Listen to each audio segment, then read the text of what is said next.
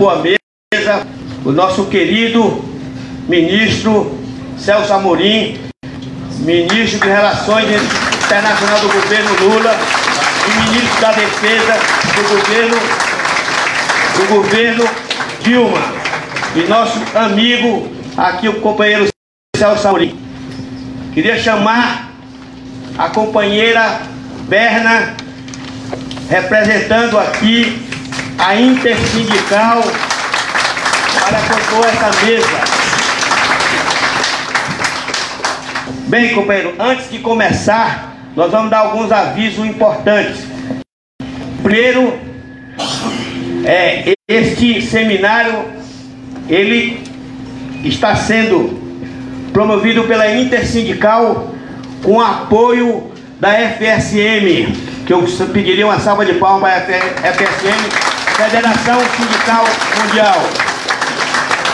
A delegação internacional, nós temos companheiros da Argentina, Chile, Colômbia, Cuba, Nicarágua, Panamá, Peru, Equador, Uruguai, Venezuela e os companheiros brasileiros.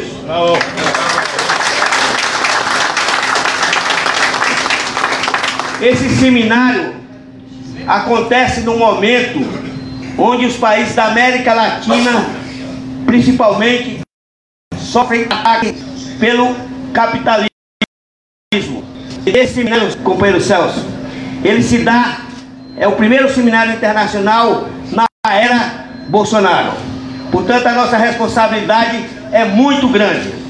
Nós temos que passar esses dois dias discutindo, tirar resoluções alternativas de unidade de ação na América Latina conjunta com todos os países latino-americanos para resistir o avanço do neoliberalismo, do capitalismo e do império. Portanto, nesse sentido, esse seminário vem cumprir um, uma função muito importante para o movimento sindical, não só brasileiro, mas da América Latina. Nós vamos, nesses dois dias, vamos ter uma mesa, essa primeira mesa, de uma geopolítica mundial, com a presença dos companheiros Celso, da companheira Bela e do companheiro Ivan.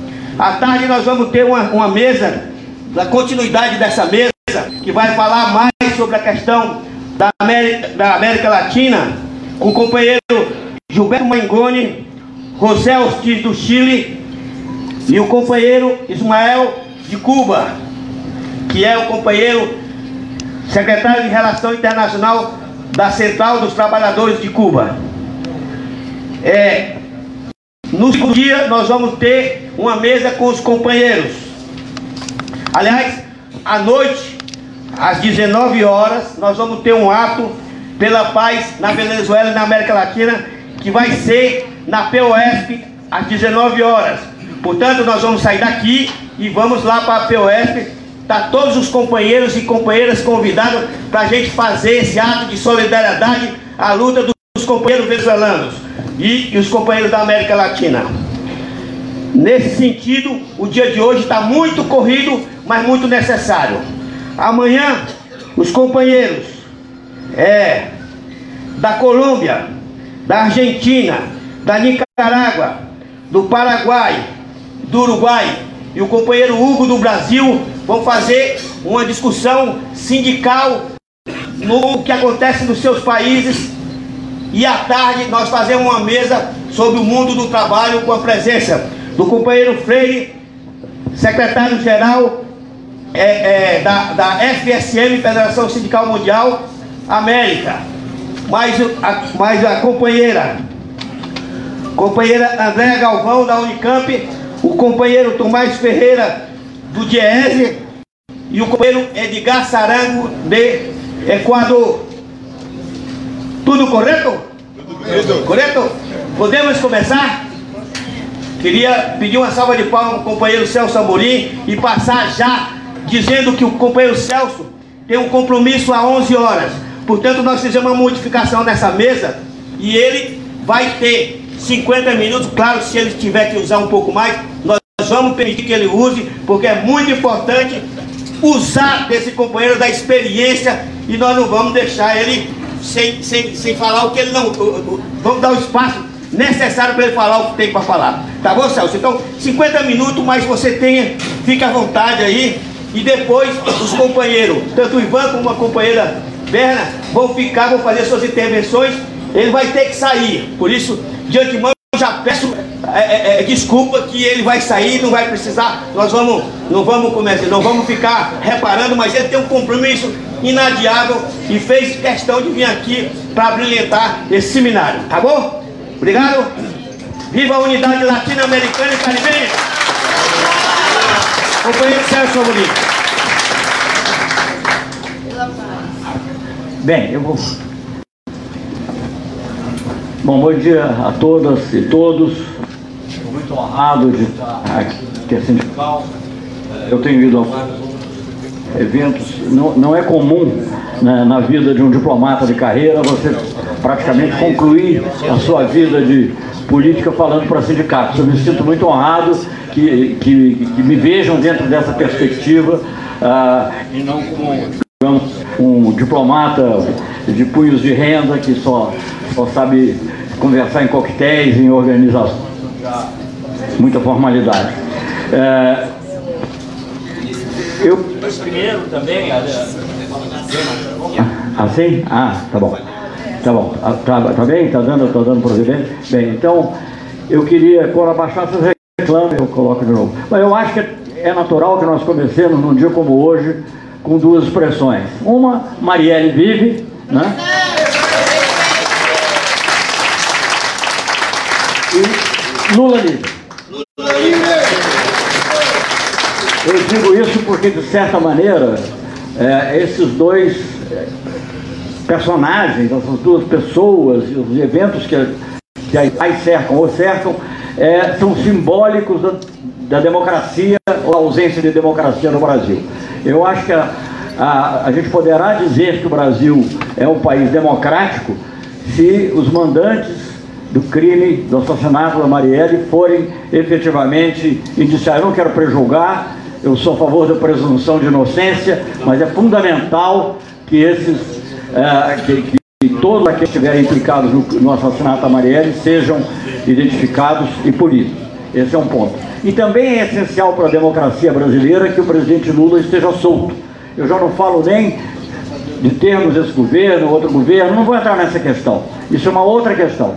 Mas eu acho que a liberdade do presidente Lula é simbólica para a existência a existência ou não da democracia no Brasil. Então eu acho que essas duas, é, esses dois fatos, que agora, inclusive em função da data de amanhã, naturalmente é, chamam mais atenção, e dos episódios recentes com o presidente Lula também, é, é importante salientar, salientá-los dentro desse contexto mais geral a que eu vou me referir. Bem, novamente, é, é, aqui é o tema geral dessa mesa, geopolítica, e haverá uma discussão também sobre a China e sobre a Venezuela. Então eu, eu vou evitar os detalhes dessa discussão, obviamente vou mencionar também, porque tudo é muito ligado, mas vou tentar, digamos, colocar de maneira mais genérica o que foi a política externa brasileira durante o governo do presidente Lula, em função também, digamos, das condições geopolíticas mundiais em, em função das condições geopolíticas mundiais e também o que, que se pode esperar agora uh, do atual governo. Vamos viver um momento, obviamente, importante. Aliás, a melhor coisa que poderia ser, acontecer é que não acontecesse nada, mas enfim, infelizmente não será isso, que é a visita do presidente Bolsonaro a Washington. Né? É uma, uma visita que já tem uma característica peculiar, porque a, a, segundo a agenda, pelo menos que foi divulgada, o tempo de encontro dos dois de trabalho é 20 minutos. 20 minutos dá 10 minutos para cada um. 10 minutos para cada um, se você tirar o tempo dos tradutores, dá 5 minutos. Eu acho que o presidente brasileiro não vai ter problema o que ocorreu lá em, em Davos, mas enfim. Acho que não, não haverá, isso não será provavelmente um problema, pelo contrário, será um alívio. Bom, o presidente Trump também não é muito também de fazer discursos, ele é, do, ele é muito da, da, dos tweets, né? E publicações com pouca margem para discussão intelectual. Aliás, eu, eu acho que um dos grandes desafios para as forças democráticas no mundo inteiro é a recuperação do discurso racional. Eu acho que isso é uma coisa que desapareceu na nossa eleição, mas que também na eleição americana do presidente Trump, em grande medida, foi é, colocada de lado, em outras situações, como a do Brexit, que são mais complexas. Né?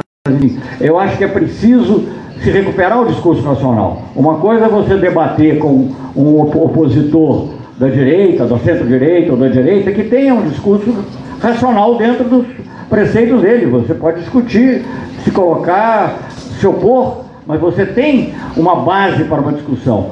A, a, é, é, a, as mensagens que estão sendo feitas hoje para explorar emo, emoções é, que são muito primitivas, como o medo, a raiva, o ódio pelo diferente, ele não admite discussão, não há discussão possível. É, é, é então, eu acho que essa é uma batalha que os sindicatos também têm que levar adiante. Eu acho que no, no período eleitoral isso aconteceu um pouquinho no segundo turno, quando, quando não só pelo candidato, naturalmente, pelo Haddad, mas também a Manuela, mas também com aquela discussão do vira-voto. Né? Quer dizer, você tentar. Então, eu acho que uma discussão do tipo vira-voto vai ser necessária de maneira permanente e para além dos sindicatos.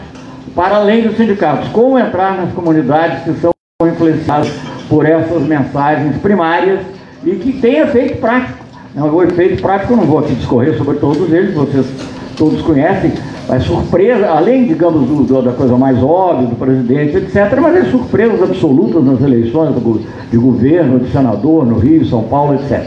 Bem, isso não é uma coisa só brasileira, isso é uma coisa mundial. Então é muito importante estudar esse fenômeno em termos mundiais. Essa participação de empresas do tipo Cambridge Analytica, todo esse, todo essa, é, é, toda essa campanha do Steve Bannon, ah, que foi o assessor do Trump e agora está na Europa tentando influenciar ah, as eleições no Parlamento Europeu, que é muito importante também para nós, porque são lugares onde repercutem as nossas reivindicações.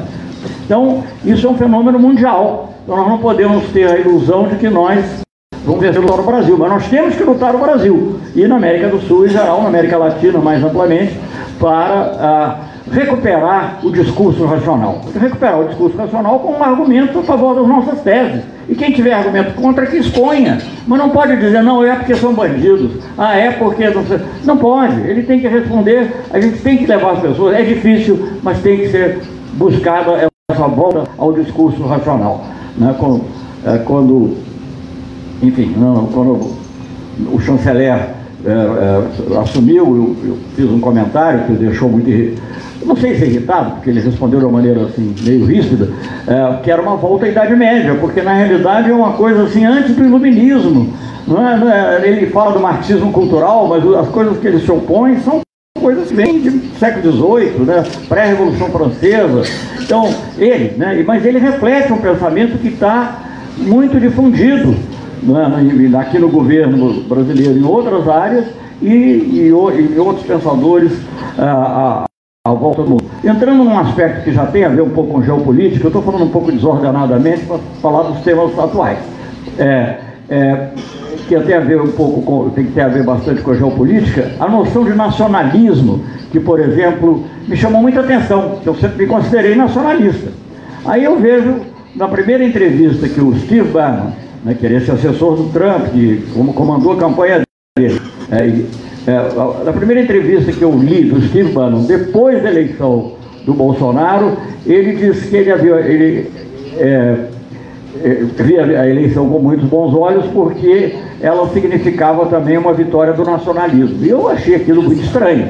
Não é? Dizer, nacionalismo em que sentido? Porque nacionalismo nos nossos países sempre foi entendido como defesa dos nossos recursos, das nossas riquezas a nossa capacidade tecnológica, enfim, face a, digamos, uma, uma potência hegemônica, ou outras potências hegemônicas possíveis. Nacionalismo eu sempre vi dessa maneira. Não, a visão que eles têm de nacionalismo não é absolutamente essa, nem poderia ser, porque a América First, a América First lá e a América First aqui também, em qualquer outro lugar.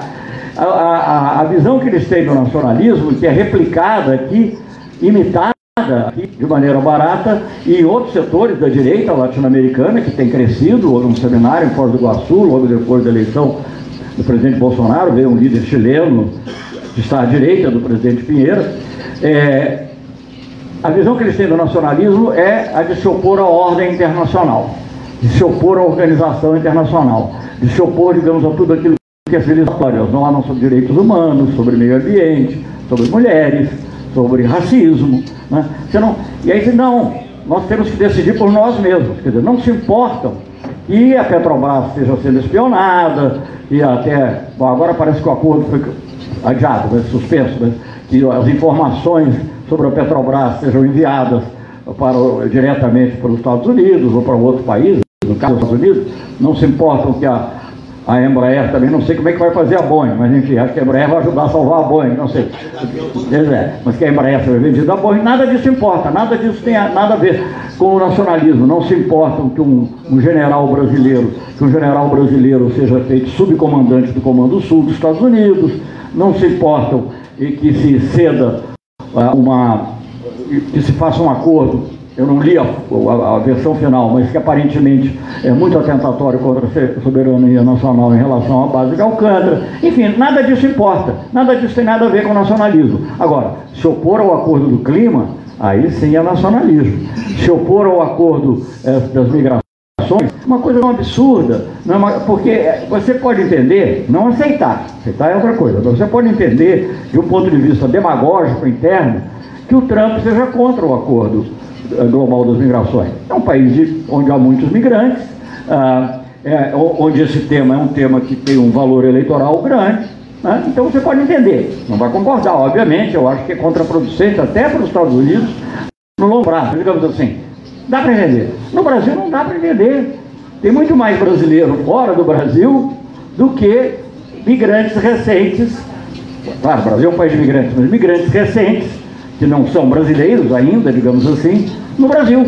Então não tem sentido, a não ser querer imitar uma ideologia que não tem nada a ver nem, com as nossas ideias, nem com as valores, nem com as tradições, nem com as nossas características, nem com o nosso interesse. Então, essa imitação é, é, das políticas norte-americanas é uma das características desse falso nacionalismo. Bom, isso sim, só para tratar um pouco de alguns temas atuais. Deixe-me voltar um pouquinho e falar um pouco que foi a tentativa da política externa, e aí sim entra, digamos, uma discussão mais geopolítica. Né? E se ficar muito chato, vocês me interrompam, mas eu posso, mas enfim, de qualquer maneira, vamos dizer que a gente, vamos, não, não, não quero ir muito atrás, mas vamos olhar o mundo como ele se colocou depois do fim da União Soviética e do fim da Guerra Fria. Esse é um mundo, digamos, em que eu, eu pessoalmente fiz a minha vida, uma parte importante importante da minha vida adulta, em que eu pude trabalhar em lugares onde eu pude observar situações importantes, como embaixador na ONU, como ministro, o ministro Itamar Franco também, que foi um homem digno, pode concordar com todo o nome, é, e quando foi o Mercosul consolidado. Enfim, é, é, pensando nesse período pós-Guerra Fria, o que, que, o que, que houve inicialmente? Houve inicialmente uma total, um total domínio é, da potência hegemônica, que, que se auto-intitulava, em inglês eles diziam The Only Remaining Superpower, quer dizer, a, only, a única superpotência que sobrou, que a outra superpotência era a União Soviética, que tinha deixado de existir, uma coisa assim inacreditável, né? você podia imaginar até que, que a União Soviética se modificasse, evoluísse politicamente, mas nunca na minha vida eu podia imaginar que a União Soviética deixasse de existir como país.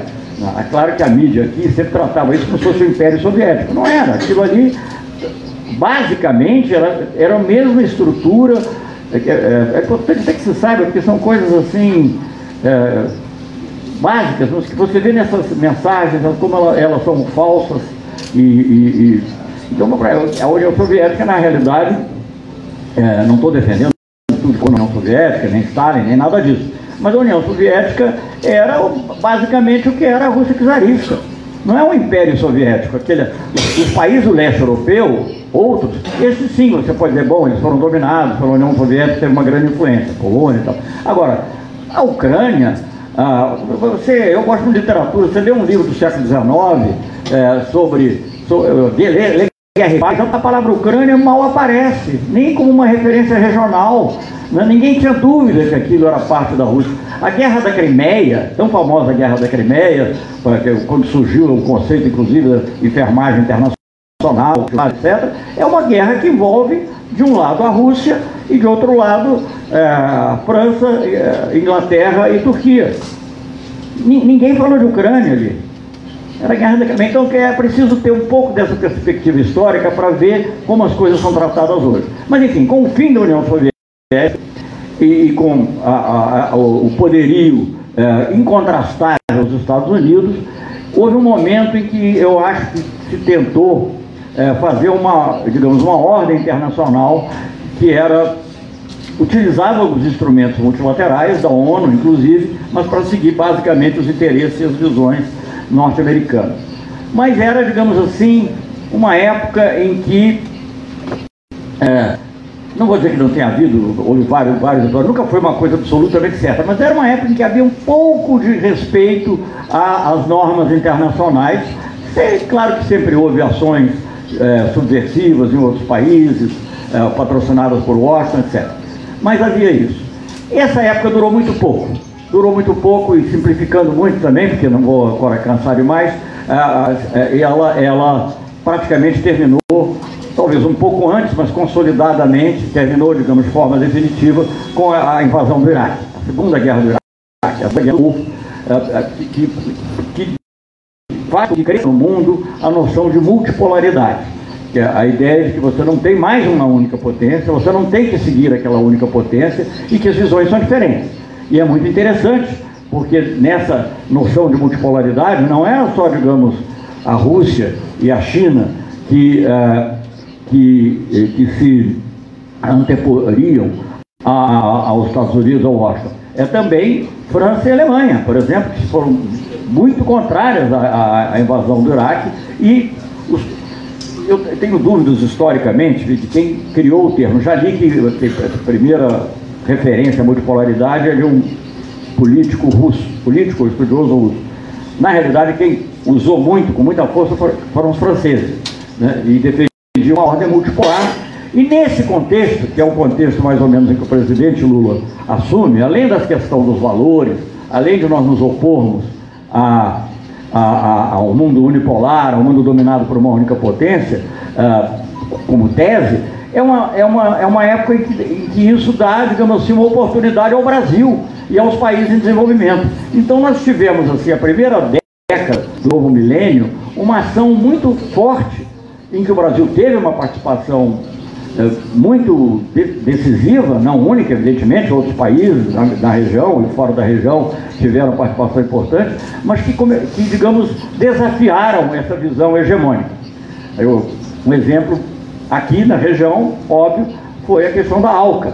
Né? É, e, e, aí eu, eu, como participei diretamente dessas negociações e de todos os esforços, é, é claro que, digamos, a, a, a lápide, né, a, do túmulo da, da ALCA foi colocada na famosa reunião de Mar del Plata, mas na realidade a ALCA já tinha terminado antes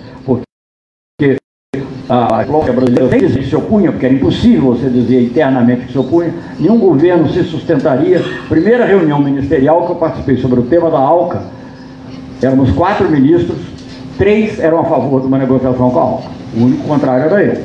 Uma reunião interna de quatro ministros.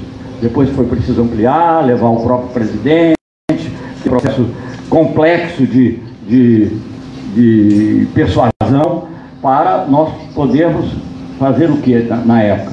É, tentar dar uma espécie de golpe de judô, quer dizer, usar a força do adversário contra ele próprio. Então, disse, não, então tá bem, então vamos negociar a ALCA, mas vamos negociar uma ALCA nos termos que possam ser interessantes para nós, quer dizer, vamos ter um acesso a é, é, produtos agrícolas, por exemplo, que nos interessava, vamos ter, é, não vamos ter regras sobre propriedade intelectual que limite a nossa capacidade de produzir remédios baratos, por exemplo, enfim, uma série de coisas, eu não vou aqui. Eh, vamos manter, digamos, a predominância da Organização Mundial de Comércio, que é onde tem, bem ou mal, um pouco mais de equilíbrio do que no, no plano regional. O plano regional seria totalmente dominado pelos Estados Unidos, obviamente.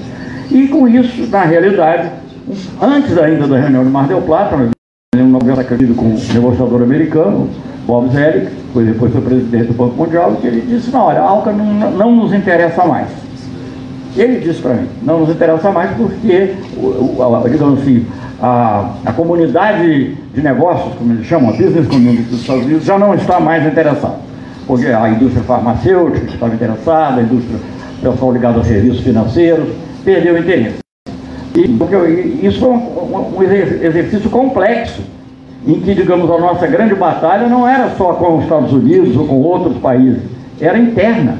Com outros países também, porque nós tínhamos aqui muitos países na América do Sul que ou já estavam negociando acordo de livre comércio com os Estados Unidos ou já tinham negociado, como era o caso do México. Então era óbvio que eles não, eles não, não queriam que o Brasil tivesse, obtivesse vantagens que ele não tivesse obtido, o Brasil ou o Mercosul, digamos, que estamos no conjunto. Bem, então esse é um exemplo. No plano internacional, na Organização Mundial de Comércio, nós conseguimos, criando um grupo que se chamou G20, por coincidência, depois veio o G20 de líderes, é, numa reunião também no México, é, paralisar uma, um acordo que estava sendo fechado basicamente entre Estados Unidos e União Europeia, que seria altamente prejudicial ao Brasil. E uma coisa importante, aqui, passando, digamos, do, do global para o local, em todas essas negociações, pela primeira vez, efetivamente, é, nós consultávamos de maneira uh, constante os sindicatos, as associações da pequena agricultura, diferentemente do que ocorria no passado. Então, eu, é, isso acho também é algo que é preciso sublinhar. E com isso, enfim, essa parte comercial. A parte política, a nossa posição também de, de ser fortemente crítico à, à invasão do Iraque, nos aproximou mais, não só da Rússia, mas também da França e da Alemanha. E o Brasil também, sem que tenha pensado nisso a priori, sem que tenha definido isso a priori, passou a trabalhar por um mundo mais multipolar. Um mundo em que haveria um lugar é, é mais é, favorável, um mundo que fosse mais favorável aos interesses dos países em desenvolvimento. Dentro desse contexto, a integração, a cooperação sul-sul, como me perguntaram, era muito importante, mas o mais importante de tudo era a integração latino-americana, que aliás é uma norma constitucional no Brasil, é um princípio da política externa brasileira, a integração latino-americana. E nós achamos, na época, o presidente Lula, eu, as pessoas estavam envolvidos, para fazer uma verdadeira integração latino-americana, era mais fácil começarmos, não, não de forma excludente, mas começarmos com uma integração sul-americana. Eu lembro de uma conversa, eh, foi privada, mas acho que não tem nenhuma razão para ser para ser é, é, secreta, uma conversa com, com o presidente Lagos, do Chile, e que ele, numa visita ao Brasil, ele disse, olha, se eu soubesse que o Brasil ia se ganhar tanto pela integração sul-americana, talvez não tivesse começado a negociação com os Estados Unidos, a negociação de um acordo é, de comércio com os Estados Unidos, que estava sendo concluído mais ou menos nessa época. É uma coisa interessante que o presidente chileno tenha dito isso. Então, dentro de um contexto como esse, a gente vê a importância que o Brasil tem na região e como ele pode ajudar a região e, ao ajudar a região, ajudar a si mesmo. O que eu costumo dizer, mesmo nesse mundo multipolar, onde as forças se livrem, onde você tenha mais possibilidade de, de, trabalhar, e eu vou mencionar dois ou três outros episódios importantes é, da política externa, mesmo nesse mundo multipolar, é, o Brasil é grande, mas não é grande o suficiente. No mundo de blocos, onde você tem. A China é um bloco, ela própria. Estados Unidos são um bloco, ele próprio. A Índia talvez não hoje ainda, mas a Índia vai, vai pela população que ela tem, a dimensão. Veja bem, a Índia, apesar é um país imenso, coragem, teve a pobreza, mas já mandou um, foguete para Marte. Nós não conseguimos lançar um foguete, agora nunca mais vamos conseguir mesmo, entregando lá tudo, fazendo tudo subordinando aos americanos, nem vamos conseguir, nem vamos tentar. É, então, então, nesse mundo de blocos, a União Europeia, obviamente, com todos os problemas que existem, hoje em dia com Brexit, etc., mas bem ou mal é um bloco, comercialmente negocia em conjunto. O Brasil não, é, não tem essa dimensão. A América do Sul tem, a América Latina tem. Então, é a, então, digamos, a integração da América do Sul e da América Latina é algo que nos interessa duplamente, pelo lado da solidariedade com outros países em desenvolvimento, identificação dos mesmos problemas, etc., de encontrar soluções semelhantes para problemas semelhantes, e, a, a, mas também nos interessa até do ponto de vista do fortalecimento do nosso papel no mundo.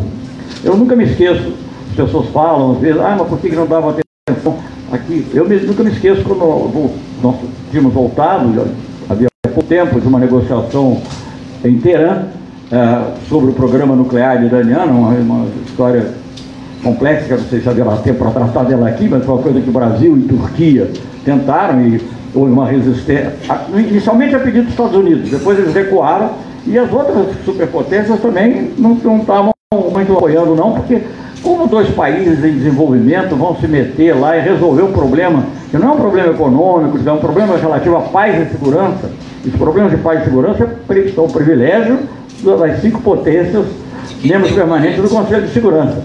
Né? Quem tem o correte. Quem tem, quem tem o correte. Então, como é que vai lá, Brasil e Índia, e resolve isso? Fomos muito criticados depois, apesar de originalmente ter sido um pedido do presidente Obama. É, mas eu me lembro nós chegando aqui, logo pouco depois tivemos um encontro com o presidente Mujica do Uruguai e o presidente Mujica disse assim, olha, eu queria agradecer o que o Brasil tem feito nesse campo, porque isso salienta o papel pacífico né, da, da, da, política externa, não só do Brasil, mas de toda a América do Sul. Isso coloca a América do Sul e a América Latina no mundo no contexto global. Né, quer dizer, porque é, a América Latina, aqui, do ponto de vista geopolítico, e é assim que os Estados Unidos nos tratam, estou passando de um tema para outro, mas tem, tem ligação. É assim que os Estados Unidos nos tratam, ele é, acho que a expressão em espanhol é mais, mais, é mais forte do que em português, porque em português é, quintal. Quintal ninguém sabe o que é, lembra de uma quinta bonita, assim, um jardim, uma casa de campo. Não é quintal. É o pátio traseiro. Né? Pátio traseiro. Traseiro. Pátio traseiro. Quer dizer, the backyard. É o, é, é o que fica no fundo das casas. E aliás, outro dia, o... então, essa visão estratégica que os Estados Unidos têm, a potência hegemônica tem em relação à região. E aí é uma coisa que é preciso presidentes uh, do, digamos, como se diz na linguagem, o Estado profundo nos Estados Unidos. O Estado profundo que é constituído por setores do Pentágono, setores do Departamento de Estado, da CIA, da NSA, enfim, todos esses órgãos de inteligência. Quando eles viram, eu, para me alongar demais, cortei um pouco, mas quando eles viram, digamos, em termos da política internacional, nós estamos aqui fazendo uma integração da América do Sul. Vejam bem, parece uma coisa sem importância, e infelizmente parece que estão tentando enterrá-la agora. Quando o, Brasil, quando o Brasil, junto com outros, Venezuela e outros, Argentina, muito ativa, todos os países da América do Sul criaram a Unasul, é a primeira vez que se criou um organismo sul-americano de natureza política.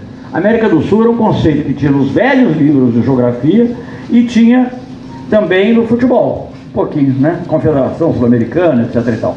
Mas na política não existia. Né?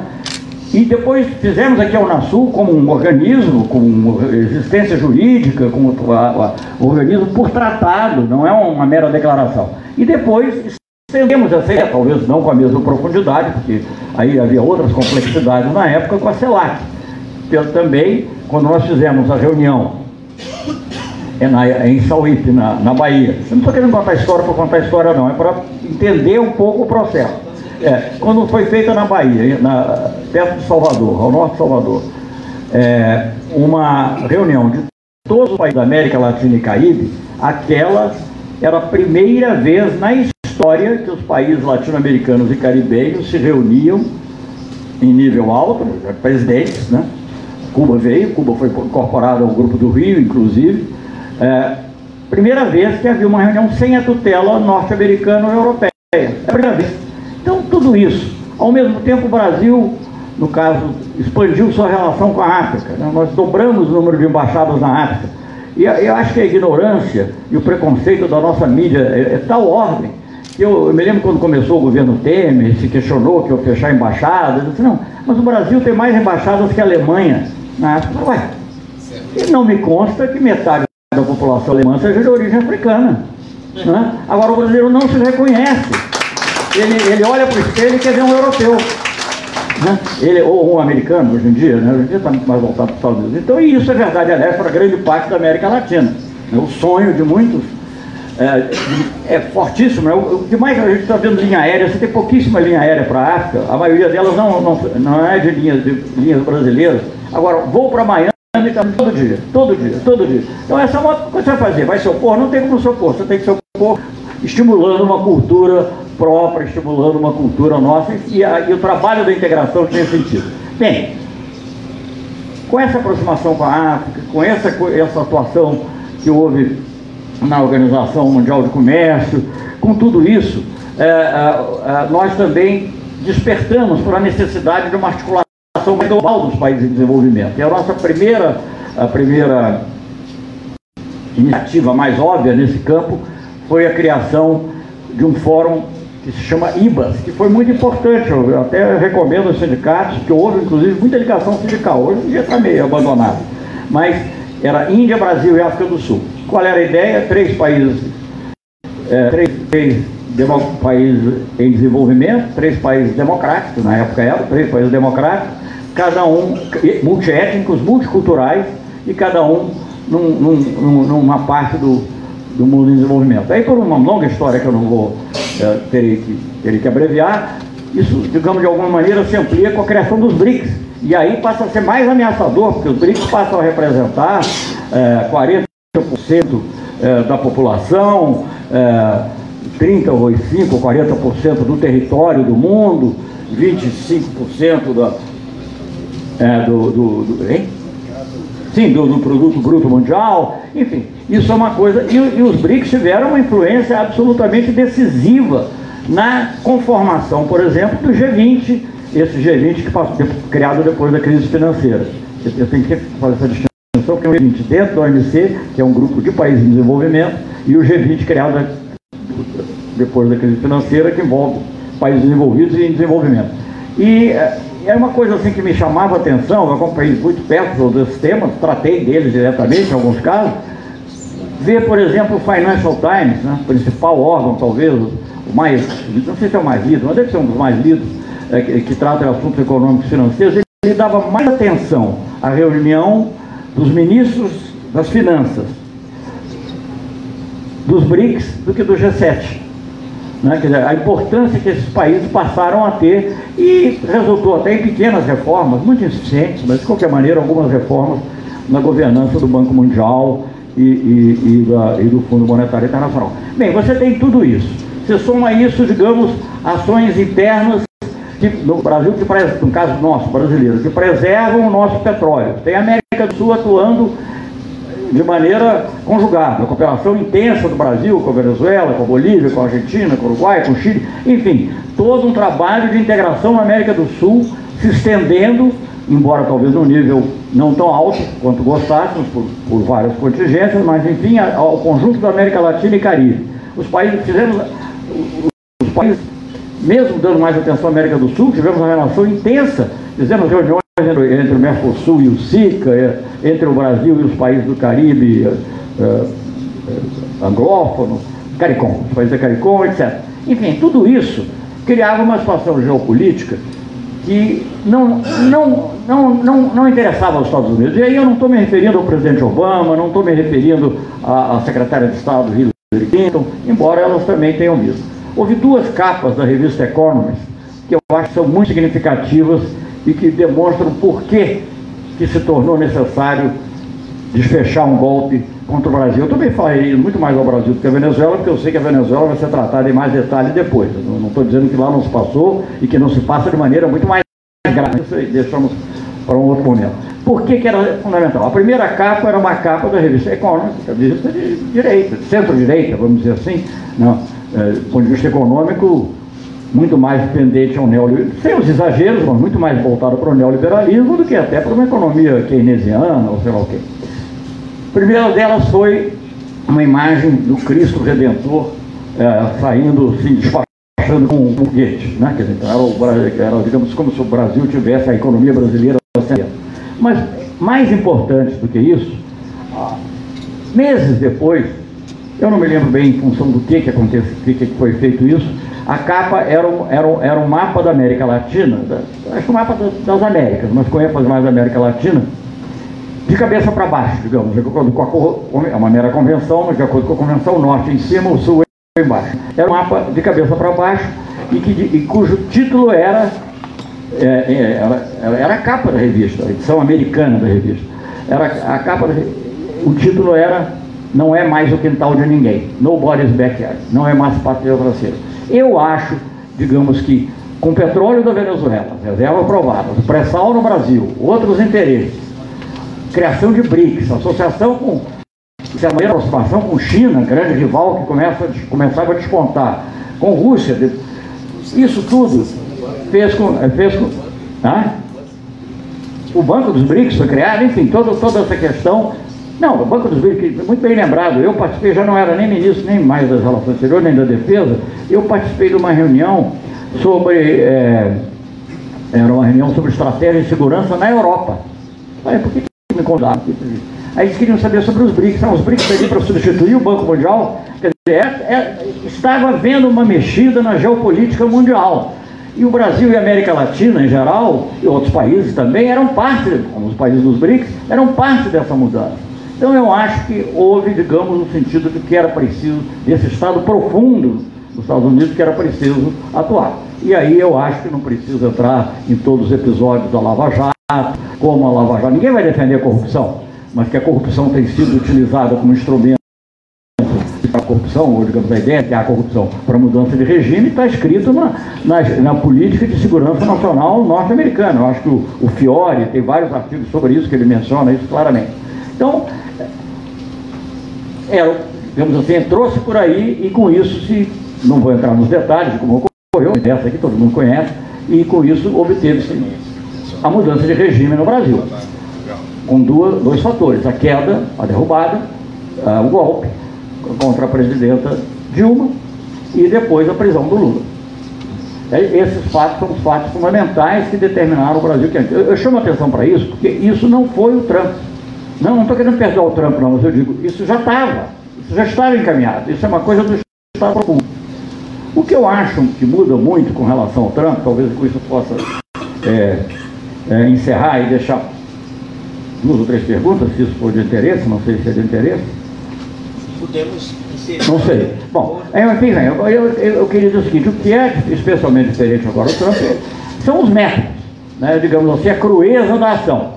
Porque nunca o Obama nem o Bush, o Bush até patrocinou o golpe na Venezuela, mas ele não disse que as, todas as opções estavam abertas. né? Sim, Obama. Pois é, mas, mas, não, mas não, não chegou a esse ponto extremo, como tem chegado atualmente o governo do presidente Trump. E eu acho que aqui nós temos uma reprodução, é, uma reprodução é, é um pouco mais farsesca, né, mais caricata do, do, do que é o Trump nos Estados Unidos. Quando o Trump foi eleito, eu estava numa viagem fora do Brasil e alguém me ligou, ah, você não quer escrever um artigo? Eu falei, não, não vou escrever um artigo, eu estou fora e tal, então dá uma entrevista. Eu dei uma entrevista e eles próprios, que para a Carta Capital, puseram no título uma das frases que eu tinha dito, dizer, o pior do Trump é o exemplo. Eu não sabia de tudo, não sabia do papel da Cambridge Analytica, mas eu, eu antes, eu achava impossível o Trump ser eleito nos Estados Unidos. Eu achava muito difícil você eleger um presidente do qual você se envergonhe. Você pode até eleger um presidente que você não gosta, mas que você se envergonhe.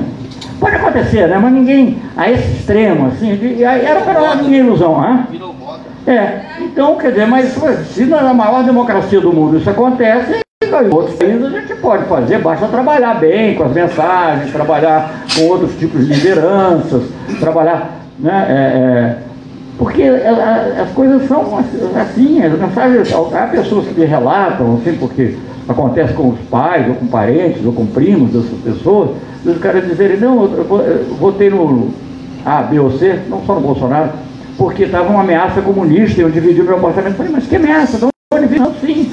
É, eu sei pelo meu grupo lá, o meu grupo de WhatsApp que tem e que vai ter. Então, as pessoas acreditam. Então, o que, o que espanta muito, o que me espantou muito aqui na análise, eu acho que isso vale para todos os países. Se valeu para os Estados Unidos, valeu para o Brasil, pode valer para qualquer um. Claro que tem países que são mais politizados, talvez seja mais difícil, tem que entrar por outro caminho, mas em, em medida relativamente menor, está acontecendo na Europa, na, na Itália em outros países. Então, é, o que me espanta, além de não é só o uso das medidas, é a credulidade, né? a vulnerabilidade das pessoas a esse tipo de mensagem. Então, isso eu acho que exige um trabalho muito forte.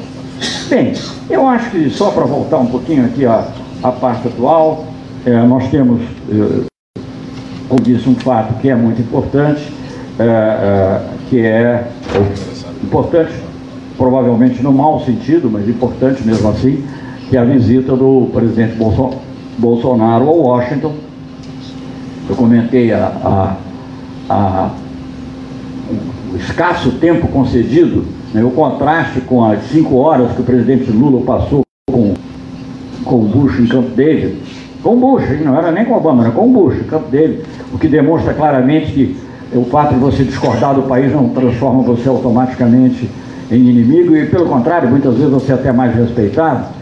Mas, enfim, além desse comentário, essas reuniões, pelo que minha experiência, elas têm uma parte que é considerada privada dos presidentes e uma parte que participa número maior de ministros. Eu não sei, não li ainda, não sei exatamente quem comporá a delegação brasileira.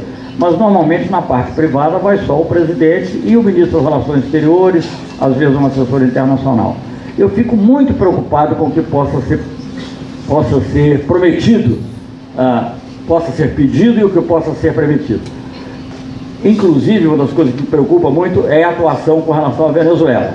Porque, na realidade, eu não vou entrar nas questões da Venezuela, mas na realidade, a posição enunciada ah, pela chancelaria brasileira era mais agressiva do que acabou sendo, do que, do que acabou sendo. E consta que houve até uma certa insatisfação, porque os norte-americanos esperavam que o Brasil ajudasse a, a, forçar a entrada da ajuda humanitária e criasse um incidente que aí sim justificasse uma intervenção militar abertamente. Ou que cedesse, é, ou, é, ou, que, ou que então cedesse seu território para que isso acontecesse. Eu não sei o que, que vão pedir a mais, eu, tenho, eu sei que o, a, tentativa de é, é travestir a ajuda humanitária, uh, travestir a intervenção de ajuda humanitária uh, falhou, mas os Estados Unidos não vão desistir. São as maiores reservas do mundo. Aquilo é parte da geopolítica mundial. Quem vai ter o controle não é nem querendo das companhias petrolíferas, que existe também, mas a gente pensa muito só nessa coisa, ah, a Exxon vai ganhar tanto. Não, é claro que isso existe, mas é uma coisa mais profunda. Porque com toda a predominância, com toda uh, do capital financeiro, internacionalização do capital, a gente não pode esquecer também, só para chamar um pouco a atenção, que a política ainda é organizada em termos de Estados-nação. Isso é muito importante, senão a gente não vai entender. Se a gente ficar pensar que é só. É claro que o capital financeiro internacional tem os seus objetivos e age de certa maneira, vocês vão tratar disso, a precarização do trabalho, a eliminação de todos os óbices a uma exploração ilimitada do trabalhador, tudo isso é verdade. Mas há também esse elemento nacional muito forte. Não é à toa que o, o, o, o Trump foi eleito com a, com a América First. Existe esse, esse elemento, ele é muito forte.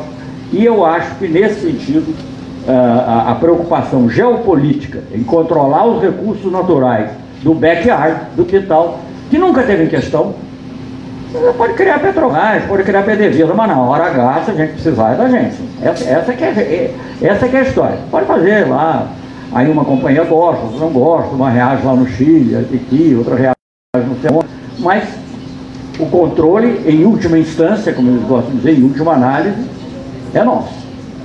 E eu acho que, digamos, os movimentos que ocorreram na América do Sul e na América Latina em geral, e a criação de várias outras coisas.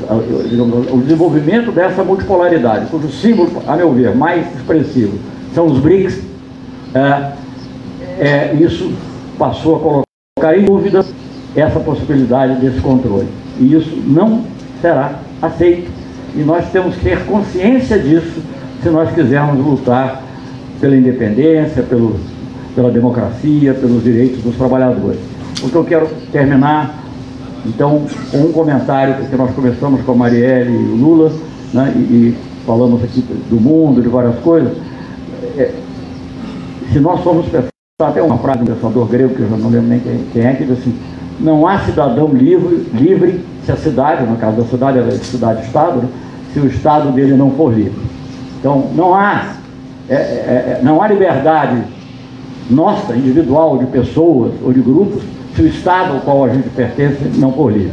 Então, essas duas lutas são lutas simultâneas, a luta pela independência nacional, com integração, no caso da América Latina, contra o desenvolvimento, e a luta pela democracia. Lula.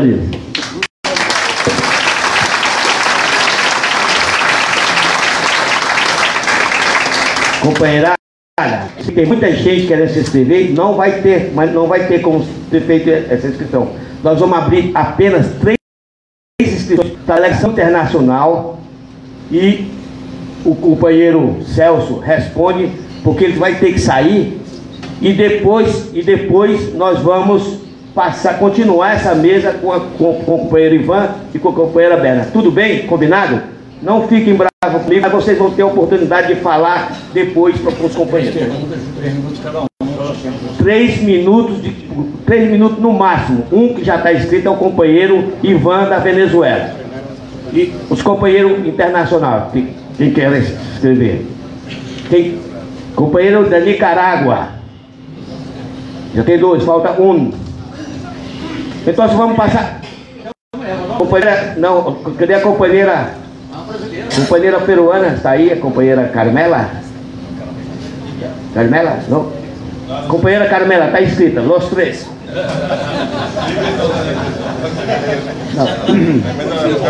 Carmela está lá no fundo. É, obrigado. Não, só, só pergunta, na verdade. Tu depois falar depois. O chanceler, obrigado pela sua fala. Na, na sua, eu quero só que você coloque de novo aquela sua posição sobre a situação da Venezuela. Qual deveria ser o papel do Brasil na, na crise da Venezuela, o papel do Estado brasileiro nesse, nesse processo de crise na região? Só isso.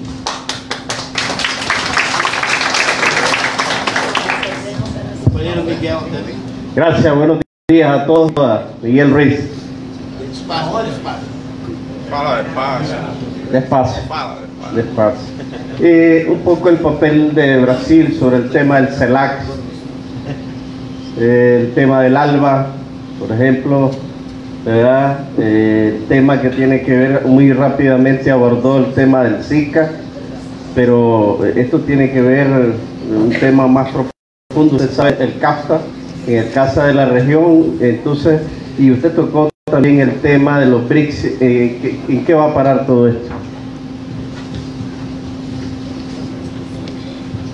Compañera Carmela.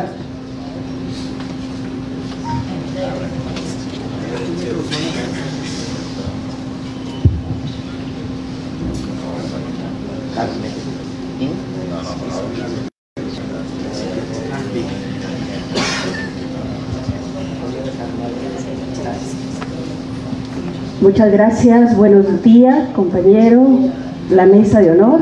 Qué grato ver compañeros y compañeras en la mesa, solo que debería ser la paridad.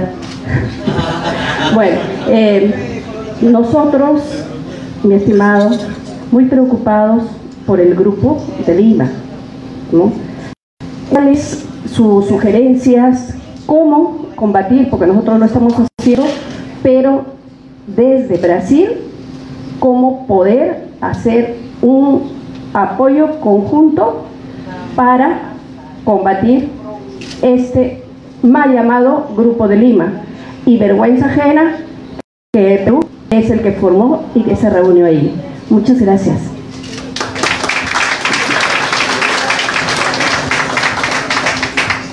Bom, tá bem? Conversa? Tá. Bom, muito obrigado aqui a todos. Eu vou muito rapidamente com relação à situação na Venezuela. É, qual deveria ser a posição do Brasil? Acho que não tenho a menor dúvida que eu acho que é, nós somos, e eu disse isso claramente, tenho dito publicamente, é, que a página do diálogo nunca pode ser virada. Nós temos que sempre trabalhar pelo diálogo, trabalhar pela paz e trabalhar pelo entendimento.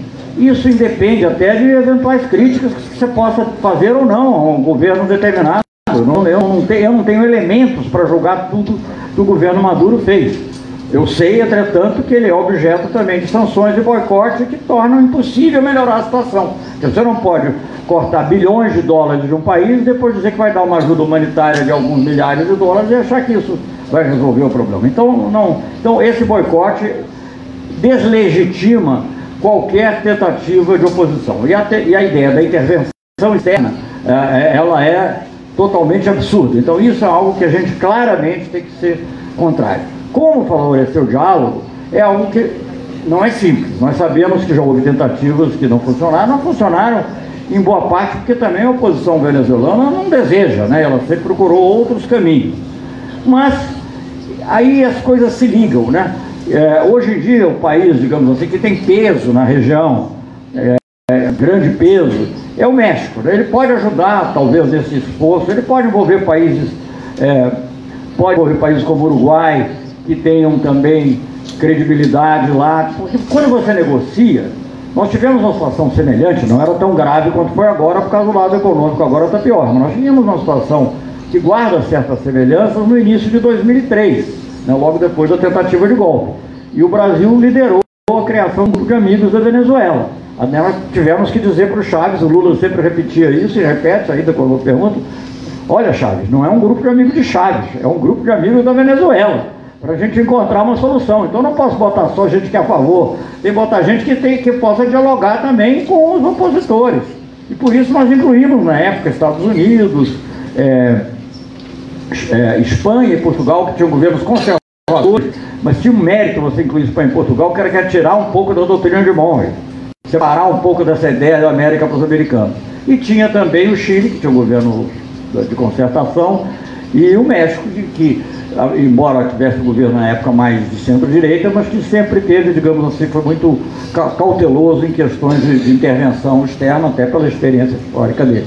Então, esse grupo funcionou, graças ao grupo foi o referendo revocatório, é, graças a, a, a, em boa medida, a capacidade de persuasão do próprio presidente Lula, o Chaves concordou não só em fazer o referendo, mas em ter observação internacional. E a oposição aceitou, isso ocorreu e o Chaves ganhou.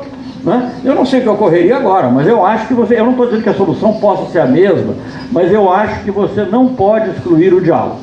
Eu acho que, por exemplo, você ter. É, é, o único caminho é o diálogo. Hoje em dia é muito difícil, porque falta quem lidere isso, com repercussão internacional, porque naquela época não era. Ah, o Brasil tinha um Lula, sim, mas os outros países também tinham uma visão simpática ou mais pacifista. Né? Hoje o que a gente vê é o contrário. Ah, alguém perguntou, eu já vou juntar com outra questão que foi feita sobre a integração latino-americana e Grupo de Lima. Hoje é um esforço determinado para destruir qualquer coisa independente na América do Sul e na América Latina. Isso faz parte dessa, digamos assim, aquele filme né, do Spielberg, eu acho, o Império Contra-Ataca, faz parte do contra-ataque do Império, destruir e começou antes, não começou com o Bolsonaro, que o, o, foi na época do Temer que começaram alguns países, assim, não só por causa do Temer, mas de outros presidentes, começaram, esses países começaram a desativaram a Unasul. Né? Eu acho que a Venezuela errou naquele momento também. Eu acho que devia ter aceitado lá o. Enfim, mas aí é um comentário tático. Mas de qualquer maneira, o erro político, é, é difícil. É, o, o, o, erro, o, a grande esforço político em destruir essa União Sul-Americana. Então eu acho que vão continuar esse Pro-Sul que está sendo proposto, Pro-Sul, que é proposto pela Colômbia e pelo Chile, aparentemente vai ter uma reunião do Chile, até o nome, até o nome demonstra que ele não é uma união de países sul-americanos, ele é um programa. Programa de quem? Essa é a pergunta. Quando você vê o programa traçado lá é, é, em Washington, traçado pelo Steve Bannon, não sei por quem foi traçado esse programa, é Pro-Sul. Você tem aqui no, no Brasil, é, pro, sei lá, pró qualquer coisa, pró, uh, pró moradia, pró não sei o quê. Enfim, é, é um programa, não é, não, é, não é uma comunidade, não é uma união, não, não representa nada. Então eu acho que isso vai continuar e eu acho que, digamos, a mesma ação vai se desenvolver, mais complicada, mais difícil, porque envolve outros fatores, contra os BRICS. Vai ser muito curioso ver como o Brasil se comporta como anfitrião da próxima reunião dos BRICS. Eu fico muito preocupado, muito preocupado. Tá? Primeiro momento que não ia ter. Não, eu já vi isso, é, algum jornalista disse uma frase boa sobre o governo atual. Esse é o único governo que os recursos são melhores que os avanços. Então, pode ser, pode ser que receba, mas eu não sei com que grau de confiança os outros membros dos BRICS vão ver o Brasil. Isso é algo que me preocupa efetivamente, eu não, não, não sei, não sei. Então isso depende muito das nossas atitudes em outros campos. Porque o Brasil era um país que, como, como a China, a Rússia, a África do Sul, a África do Sul, aliás, que está no Conselho de Segurança atualmente, tem votado sistematicamente contra a intervenção da Venezuela no Conselho de Segurança. Sistematicamente. Então, é, não sei. Então eu não sei como é, o que, que vai acontecer, a gente não, não tem ideia. O que a gente tem, sabe sim é que as grandes tendências mundiais vão persistir. Né? E dentro delas, como nós vamos nos manejar. Eu acho que uma integração sul-americana continuará a ser importante, mas é claro que não pode ser uma integração sul-americana para impor um regime de direita. Como, aliás, a Unasul não foi feita para impor é, regimes de esquerda. Um dos princípios constitutivos da, da Unasul é o pluralismo. Lá está escrito pluralidade, o respeito à pluralidade. Não é? Isso é uma coisa muito importante. E, e tanto assim que foi possível ter a Venezuela, do Chaves, e ter o, o, o Uribe. Não era nem o Santos, era o Uribe que assinou. Né? É, quem relutou mais foi meu amigo Rafael Correia, mas aí pela concepção de como deveria ser o Nasul, e quem ajudou o Rafael Correia, que ajudou muito que o Rafael Correia assinasse, afinal, foi o Chaves. Mas enfim, mas, é, então era uma coisa ampla, né? e, e, e, era assim que, que, que, as coisas ocorriam. É, voltando então à situação da Venezuela, e para concluir com ela, olha, eu não tenho grandes esperanças no que o atual governo possa fazer. Né? Uma, digamos, uma defesa clara, como deveria ser, assim como o México tem feito, como o Uruguai tem feito, do se dando uma intervenção amplamente, entendida no sentido mais amplo, não apenas no sentido militar, no sentido mais amplo, não creio. Eu acho que a gente pode tentar é manter, a gente não, não é bem a gente, a gente pode esperar que o governo mantenha é uma certa prudência com relação à intervenção militar. Mesmo isso é uma coisa que não é simples. Vocês recordam que teve um coronel lá na fronteira que disse que, que, que as tropas venezuelanas venezuelana tinham tirado é, bombas de gás lacrimogêneo para dentro do território brasileiro. Essas coisas de fronteira são muito delicadas. Basta um tiro de volta, achar, ah, não, eu estava me defendendo, você começa uma guerra. Mas a alta cúpula militar no Brasil, isso acho que vale a pena que os nossos amigos de fora saibam, a alta cúpula militar no Brasil tem sido cautelosa nesse assunto. E eles é que contiveram, em grande medida, a ação, eu não sei exatamente o que pensa o presidente, mas posso imaginar, ah, e o, o, que tem, o chanceler a gente sabe o que ele diz. Né? Então, que era uma ação muito mais afirmativa, e segundo se diz, até o Brasil chegou a prometer território para que passassem postos estrangeiros. O Brasil, alguém. Eu estou dizendo o que eu vi na imprensa. Então, o que eu acho é isso. O, o que se pode esperar a curto prazo é muito pouco, mas essa luta tem que continuar. E aí a luta interna e a luta internacional são a mesma luta. Né? Enquanto é, uma coisa puxa a outra, quer dizer, enquanto a América do Sul melhorar, não melhorar, não vamos conseguir certos avanços internos, inclusive na área trabalhista, previdenciária, etc. Mas enquanto os países individualmente também não melhorarem, não se tornarem mais democráticos, nós não vamos conseguir que isso avance.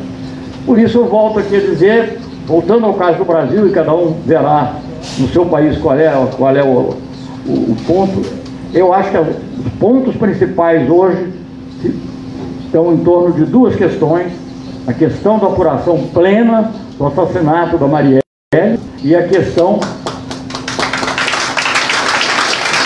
e a questão da liberdade do presidente Lula. Isso é mais importante saber se o governo vai continuar, não vai continuar, entendeu? E é isso que permitirá, de fato, você exercer a democracia, arregimentar as forças e poder lutar com uma certa efetividade pelas ideias. Obrigado. Bem, agradecer a brilhante intervenção do ministro e dizer, dizer companheiro, que você está, está, sei que você tem um compromisso, a hora que você quiser ir, você fica à vontade, que a plateia aqui são todos amigos e compreende muito bem. Você fez um esforço grande para estar aqui nesse seminário. A Intersindical agradece e estamos juntos. Lula livre e quem matou Marielle nós precisamos saber. Muito obrigado. Companheiro, companheira, nós vamos seguir na nossa mesa, já deixando o, o, o companheiro camarada Celso, Celso, Celso Amorim livre para sair, o embaixador, o ministro e dizer o seguinte: nós vamos ter 25 minutos de apresentação do companheiro Ivan Gonzalez e depois 25 minutos da Berna. E nós vamos abrir 10 intervenções, 10 intervenções por escrito que os companheiros vão fazer, vão fazer aqui no, no apoio e depois eles vão ter mais 10 minutos cada um para fazer esse debate, que é o, o, que a gente consegue fazer nesse tempo que nos falta. Nós abrimos um, espaço maior para o ministro, porque nós não poderíamos perder essa oportunidade da presença do companheiro. Eu só queria antes sair primeiro explicar, né? O outro compromisso é um compromisso duplo familiar desses. Eu, não, eu, eu for demitido pela minha família, eu estou demitido. Então não, não tem como. É, não, não, é nem precariedade, é pior. Então é, não, não tem como deixar de, de, de ir para casa. Eu tenho um duplo aniversário a comemorar no Rio de Janeiro. É, e, e, dizer também mais uma vez que eu me sinto muito honrado é, é um, falar para um, para um grupo como esse, falar para trabalhadores, falar para pessoas ligadas ao movimento do trabalho. É muito, é muito fácil um diplomata falar para outros diplomatas ou até falar para o mundo acadêmico, mas falar amplamente para pessoas que estão realmente na luta sindical não é tão comum e eu me sinto muito honrado e orgulhoso disso. Obrigado.